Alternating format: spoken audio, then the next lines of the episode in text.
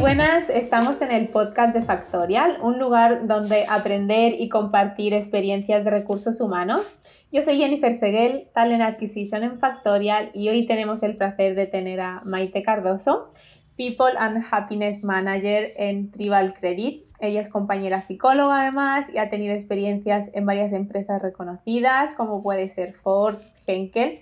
Así que nada, te damos la bienvenida Maite, ¿qué tal estás? Hola Jen, mucho gusto, pues un placer estar aquí con ustedes y poder participar de estos bellísimos podcasts de Factorial. Me alegro, me alegro. Además, comentábamos antes que habías escuchado alguno y que más o menos te servían, ¿no? Sí, 100%. Creo que para nosotros, colegas de recursos humanos, tener medios eh, de audio específicamente que te ayuden para entender, por ejemplo, cómo mejorar la satisfacción de tu gente, cómo hacer un workplace mucho más feliz. Creo que eh, es muy importante poder compartir entre nosotros colegas buenas prácticas para desarrollar a nuestra gente. Totalmente. Además, y creo que, eh, en el campo de los recursos humanos, la gente que se dedica a esto tiene muchas ganas de aprender, de compartir eh, experiencias, conocimientos. En LinkedIn se ve claramente el ejemplo, ¿no? Todo el mundo es súper activo. Así que nada, estoy segura que, con este podcast y los demás la gente sacará muchas cosas para, para aplicar. Pues nada, Maite, empezamos y me gustaría empezar con una pregunta un poco diferente que a lo mejor hago al resto de invitados, porque bueno, ya que eres eh, People and Happiness Manager, lo veo que puede ser oportuno. Y es, ¿qué te hace levantarte cada mañana para ir a trabajar? ¿Cuál es tu motivación? Bueno, eh, te diría 100% el, la oportunidad de hacer cosas nuevas en mi trabajo, eh, la oportunidad de poder ayudar a otros. Si bien eh, mi carrera es psicología y también tengo una maestría en psicoterapia humanista gestalt, para mí todo lo que tiene foco con el ser humano me llena de pasión y me llena de energía. Entonces, la oportunidad de poder tocar un nuevo corazón, em, no solo a, un nivel clínico, sino puntualmente en mi trabajo a nivel laboral y darles ese espacio de poder acercarse a mí y yo a ellos eh, y aprender juntos y ser más felices, para mí eso es la motivación. Muy bien, muy bonito además y y yo creo que, que los psicólogos damos un, un, poco un toque más, más humano ¿no? al mundo de los recursos humanos, que es verdad que, que tenemos que tener esta visión de negocio ¿no? y, y sacar el máximo provecho a, a, a, la gente que tenemos en la empresa, pero ese toque humano creo que es fundamental. ¿no?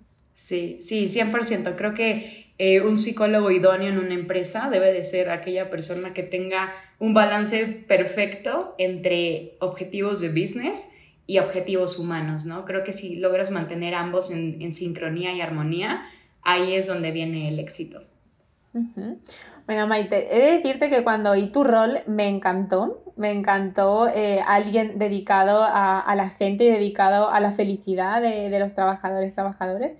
Eh, así que mm, quiero saber, tengo la curiosidad de, saber en qué punto tiene que estar un equipo de people, cómo de desarrollado o, o la empresa en sí, para tener ya una figura específica que se dedique a la felicidad.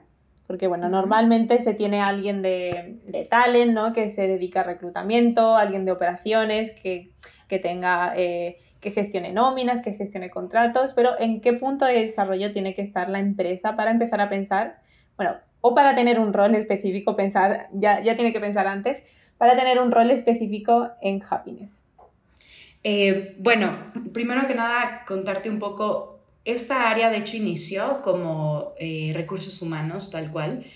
La intención eh, mía y de mi manager de cambiar el rol hacia un People and Happiness fue sobre todo basado en nuestra cultura. Nuestra cultura es muy de puertas abiertas, muy de aprender nuevas cosas, que inspiren a los demás. Entonces, cambiamos el nombre a, People and Happiness porque aunque sí tenemos todavía, al ser una startup de reciente creación, en México iniciamos en abril de 2021, en Estados Unidos hace cuatro años, em, en Egipto hace siete y próximamente, y de hecho recientemente hicimos ayer el lanzamiento para Perú, Chile y Colombia, entonces viene una expansión para la tan padrísima pero lo que yo te quiero decir es, aunque tengo sí también operaciones, te puedo decir que eh, quisimos dar un toque de un people mucho más cercano, que sea coach, que sea mentor, que tenga, si bien, aunque estemos remoto, esta visión de puertas abiertas eh, y sobre todo, yo te diría, un people agente activo de trabajar eh, pegado a la gente y que es un people que también trabaja en sí mismo, ¿no? Yo igual como psicóloga y, tú podrás entender bien que si no trabajas en ti mismo, en tus emociones, en tu paz, no puedes dar lo que no tienes, ¿no? Se trata de ser congruentes. Entonces, ¿en qué etapa puedes instaurar un People and Happiness? Yo te diría que puede ser desde una reciente creación, eh, aunque sí tengas una pata de operaciones también, que poco a poco se vaya distribuyendo mejor, la intención siempre, eh, al menos de nosotros en, Tribal Credit, es dar este toque de armonía y dar este toque de, hey, hay alguien en la empresa que le importas siempre, además de tu manager, de tus peers, y que está interesado en escuchar lo que a ti te está pasando. sí, me parece súper interesante lo que comentas, que, que al final el, muchas veces no nos gustan las, los, los nombres, las categorías, ¿no? Pero muchas veces eso tiene un poder súper grande, ¿no? No es lo mismo que seas un HR manager que un People and Happiness Manager. La gente de la empresa lo va a percibir de forma diferente y, y quizá la aproximación hacia ti también es diferente. Entonces, aunque en algunos aspectos no nos gustan las etiquetas, en ese sentido creo que mm, nos pueden servir de herramienta, ¿no? Sí, 100%. Eh, sí te puedo decir que a partir de que cambiamos el título a People and Happiness, ha dado una visión distinta de, lo que somos y solo el nombre, como esta etiqueta de poder que, tú mencionas, ha dado la apertura mental a la gente, tal vez de cierta forma inconsciente, de, ok, ella o este equipo vela por mi felicidad. Entonces, sí, creo que esta es una etiqueta buena que deberíamos de usar en, varias empresas. Y, esta felicidad de la que hablas, este, eh, esta satisfacción o como quieras llamarlo, ¿cómo se puede medir? ¿Qué, herramientas utilizas tú o qué herramientas conoces? ¿O qué tipo de información se puede sacar de la empresa para conocer el estado de satisfacción de, la gente que trabaja? Ok, bueno, pues hoy en día está eh, súper de moda y, no lo digo solo por moda el, el tema de People Analytics, es decir, herramientas que te ayuden a medir 100% la satisfacción en distintos rubros de, tu equipo, ¿no? Nosotros puntualmente trabajamos con una herramienta que se llama Culture Amp, em, que es un tipo látiz, por ejemplo, que te da eh, la oportunidad de identificar los puntos que mejor tienes en, colocados en tu empresa y aquellos puntos que más duelen, ¿no? Entonces podemos hablar de temas como comunicación, eh, como enablement, como feedback and recognition, como leadership, management, etc. Y lo más increíble de estas herramientas que yo estoy maravillada es que puedes sacar eh, resultados eh, que se llaman heat maps para entender em, demographics muy puntuales de cómo está funcionando cada una de estas categorías por manager, por departamento, por país, por edad. Entonces, eh, al final esto es la magia de, cómo medir la felicidad, ¿no? Que hay herramientas que te da la oportunidad de medir lo que antes pensábamos que era intangible. Entonces, esta es la mejor forma de hacerlo y al final estas mismas herramientas te dan inspiraciones para saber cómo accionar eh, un survey, ¿no? Eh, lo más importante de cualquier survey es que tu gente siempre sepa que al menos vas a tomar una acción de la encuesta que tú les estás pidiendo, porque de nada sirve yo enviar 100 encuestas si no voy a acción, si yo no voy a accionar nada. Entonces, es importante conocer tu población, eh, identificar cada uno de tus demographics y simplemente detallar acciones puntuales eh, que puede ser en short term o en medium term, pero que la gente sepa y se sienta que es escuchada, que es lo que hacemos ¿Y, esta información solamente te, tiene acceso People o también dais acceso a managers para que se impliquen en el plan de acción? ¿Cómo gestionáis esta, esta información, esta data? Digamos que se podría hablar de eh, tres, eh, tres, puertas. Una primera puerta en la cual entra únicamente People para analizar los resultados en primera instancia. Una segunda puerta en la cual se comparte a los managers estos resultados puntuales de las encuestas. Y tres, eh, uno de nuestros valores es ser candid, open y connected. Entonces, en esta apertura y honestidad de información, de hecho, nosotros recientemente ya le mostramos a toda la compañía nuestros resultados. Nos fuimos eh, llevándolos de la mano en este engagement survey de cuál es nuestro porcentaje de engagement, en dónde tenemos los, los mayores focos verdes o buenos, en dónde tenemos los mayores focos que duelen. Entonces, a partir de ahí, con la misma empresa completa, eh, durante nuestro All Hands, bajamos todas las acciones a tomar. Entonces, te diría, eh, sí, segmentamos la información para que cada área pueda tomar lo que más eh, necesita, pero siempre somos, siempre hemos sido una cultura súper abierta con todos. Yo eso lo veo fundamental, ¿no? La, la, transparencia que pueda haber entre la, bueno, la, la, empresa, management, people eh, y el resto de equipos, porque al final, bueno, uno cuando está trabajando en una empresa sabe cómo van las cosas y, y por qué esconderlo, ¿no? Vamos a, a, enseñar la información y que todo el mundo pueda aportar ideas de cómo mejorar. Al final, tanto, tanto a people como management, como el resto de, de los equipos, quieren una empresa mejor, quieren una empresa más feliz. Entonces, esa transparencia la veo esencial para que todo el mundo se sienta parte de la solución también.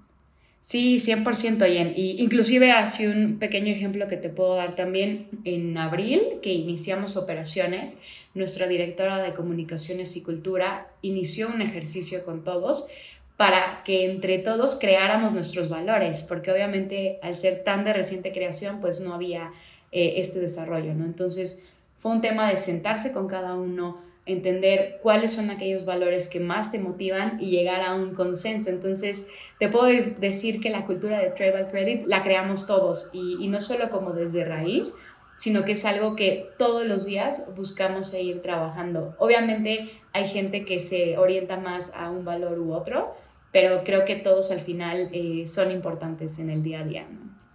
¿Y qué valores salieron de, de ese proyecto? Ok, bueno, eh, uno de ellos es eh, Human Centered. Buscamos nosotros siempre estar orientados a, cada una de nuestras personas. Otro de ellos también es eh, Proactively Learning and Growing, que es un valor enfocado a que siempre queremos, no debemos, sino queremos estar aprendiendo, porque al final aprender todos los días te hace mucho mejor, no solo profesional, sino persona. Otro valor fue eh, passionate about creating value. Nosotros buscamos que en cada uno de los proyectos que nosotros trabajemos, que demos un valor agregado, ¿no? Eh, también otro es devoted to high standards. Siempre buscamos trabajar con entregas de la mejor calidad y además em, no como únicamente buscar la salida fácil para un cliente, ¿no? Sino qué es lo que mi cliente en verdad necesita de esta forma mucho más ética, ¿no? Sí te puedo decir que desde la cabeza, nuestro CEO, Amber Shady, es una persona súper ética, súper humana, muy buena persona de buen corazón además, y él ha cascadeado esto con todos. Y el, el último eh, valor es Candid Open Connected que te platicaba, donde nosotros siempre buscamos eh, tener esta política de honestidad y Zoom abierto, si lo queramos decir así, para que eh, siempre podamos compartir todo lo que está ocurriendo dentro de la empresa. Entonces yo como people sé lo que está haciendo credit, sé lo que está haciendo product, customer success, entonces me da una visibilidad mucho mayor de la empresa y como people eh, yo sé que eso genera muchísimo engagement con las personas, entonces eso es lo que buscamos. Bueno, me, me, me encanta, ¿eh? me encanta que, que, los valores se hayan creado desde, desde abajo también y, además que el engagement ¿no? con esos valores, la identificación será mucho más alta que si ya vienen preestablecidos y, y te dicen son estos y si te amoldas bien, si no, a saber. E, exacto, sí, 100%. Mm. Muy bien, antes hablábamos de que eh, de la importancia de que, bueno, de, de obtener datos ¿no? de, de los, los, trabajadores, pero ¿qué se hace con esos datos? Que, lo más importante es el plan de acción. Eh, ¿Cómo podemos hacer un plan de, acción para mejorar la felicidad y la satisfacción? Bueno, eh, primero que nada hay que entender las categorías que tú estás midiendo, conocer a tu población. Conocer a tu población me refiero a, a que tú entiendas 100% como people. O sea, people es una biblia de la gente, ¿no? Entonces, sabemos al 100 quién está en cada departamento, quién le reporta a quién, eh, qué hace cada persona, qué, qué es lo que eh, está sufriendo su área. Entonces, entendiendo y conociendo a tu población no solo como de un org chart, sino realmente conocer a la persona, a partir de ahí es que viene la lectura de resultados. Eh, si tú conoces bien a tu población, humanamente hablando, en estos detalles más no medibles, tú puedes decir incluso como, ah, ya sé quién escribió este resultado. Y eso es lo que da eh, la magia porque al final sí lo haces mucho más personalizado. De ahí es medir cada una de las categorías que te decía como comunicación, enablement, feedback and recognition, eh, leadership, por dar un ejemplo. Eh, y un ejemplo puntual de que tuvimos en nuestra más reciente encuesta de Engagement Survey fue feedback and recognition, ¿no? Entonces, muchos decían como, oye, es que estamos creciendo tan rápido que siento que en el día a día falta todavía más este toque de feedback and recognition. Entonces dijimos, ok, ¿cómo podemos elevar esta sensación eh, de soy reconocido y le importo al que tengo a kilómetros de distancia en un Zoom, ¿no? Entonces, y puntualmente para esto hicimos dos implementaciones, que fue eh, el Thursday Feedback. Eso quiere decir que todos los jueves nosotros tenemos la oportunidad de dar feedback a otros mediante esta plataforma que te platicaba de, de Culture Amp. Y eh, es una herramienta que además lo hace todo en sentido positivo. Entonces, todos los templates de feedback que tú te vas a encontrar ahí es orientado a qué me encanta que estés, qué, qué me encanta que actualmente estás haciendo, ¿Qué me gustaría que empieces a hacer? En ningún momento uso wording como ¿qué estás haciendo mal? Eh, ¿no? Entonces, eso es algo que aprecio mucho de este tool y, creo que hasta ahora la gente lo ha disfrutado porque tiene la confianza de poder dar feedback a otros y además este feedback es privado entre quien lo da y quien lo recibe. Eh, quien lo recibe puede compartirlo con su manager, pero si no, no tiene que hacerlo. Entonces, como que esto es algo también para darle un toque de, confianza a la gente. Y segundo, también implementamos eh, recién un canal que se llama Kudos con la intención de todo el tiempo, eh, pues todos los días poder tener esta puerta abierta de que cada quien pueda felicitar a alguien porque simplemente hizo una presentación excelente o porque, no sé, eh, creó la mejor campaña de marketing esta semana con nuestro lanzamiento a otros países. Entonces, son pequeños detalles que, aunque a veces pensemos como, ay, ¿para qué lo hago? Son detalles que tocan el corazón de otros y es increíble para mí pensar el poder que tienen las palabras. Entonces, si tú buscas tener, eh, darle un poder positivo de empuje a estas palabras, la gente está súper motivada y yo sí creo que estos, estas notas de agradecimiento en el día a día no puede ser solo una motivación para alguien, sino hasta cambio de vida, ¿no? O sea, creo que sí puede representar un cambio en la vida de alguien. Además, como psicólogas, pues sabemos que eh, el reconocimiento social, ¿no? Con, este tipo de, palabras es mucho más potente que el reconocimiento, bueno, salarial, que quizá eh, a corto plazo pues puede tener un efecto potente, pero a medio largo plazo no, se, se quita eh, esa motivación. Entonces, súper importante. Nosotros en Factorial tenemos también los kudos y además en nuestro All Hands, en nuestro meeting de, de, toda la empresa, hacemos que la persona que agradece lo agradezca delante de todo el mundo y, y se viven momentos bonitos porque al final, bueno, tú, tú quizá hiciste algo de, de la bueno, porque te tocaba por tu trabajo o algo desinteresado, pues ayudar a una persona y listo. Y, y emociona mucho cuando te lo agradecen delante de todo el mundo y, y bueno, eh, nos, nos, gusta decir que repartimos amor en ese momento. Muy bien. Sí, sí, sí, 100%. Inclusive, eh, bueno, como tema aparte, pero justamente pegué ayer un sticker en mi computadora que dice, haz, todo con amor.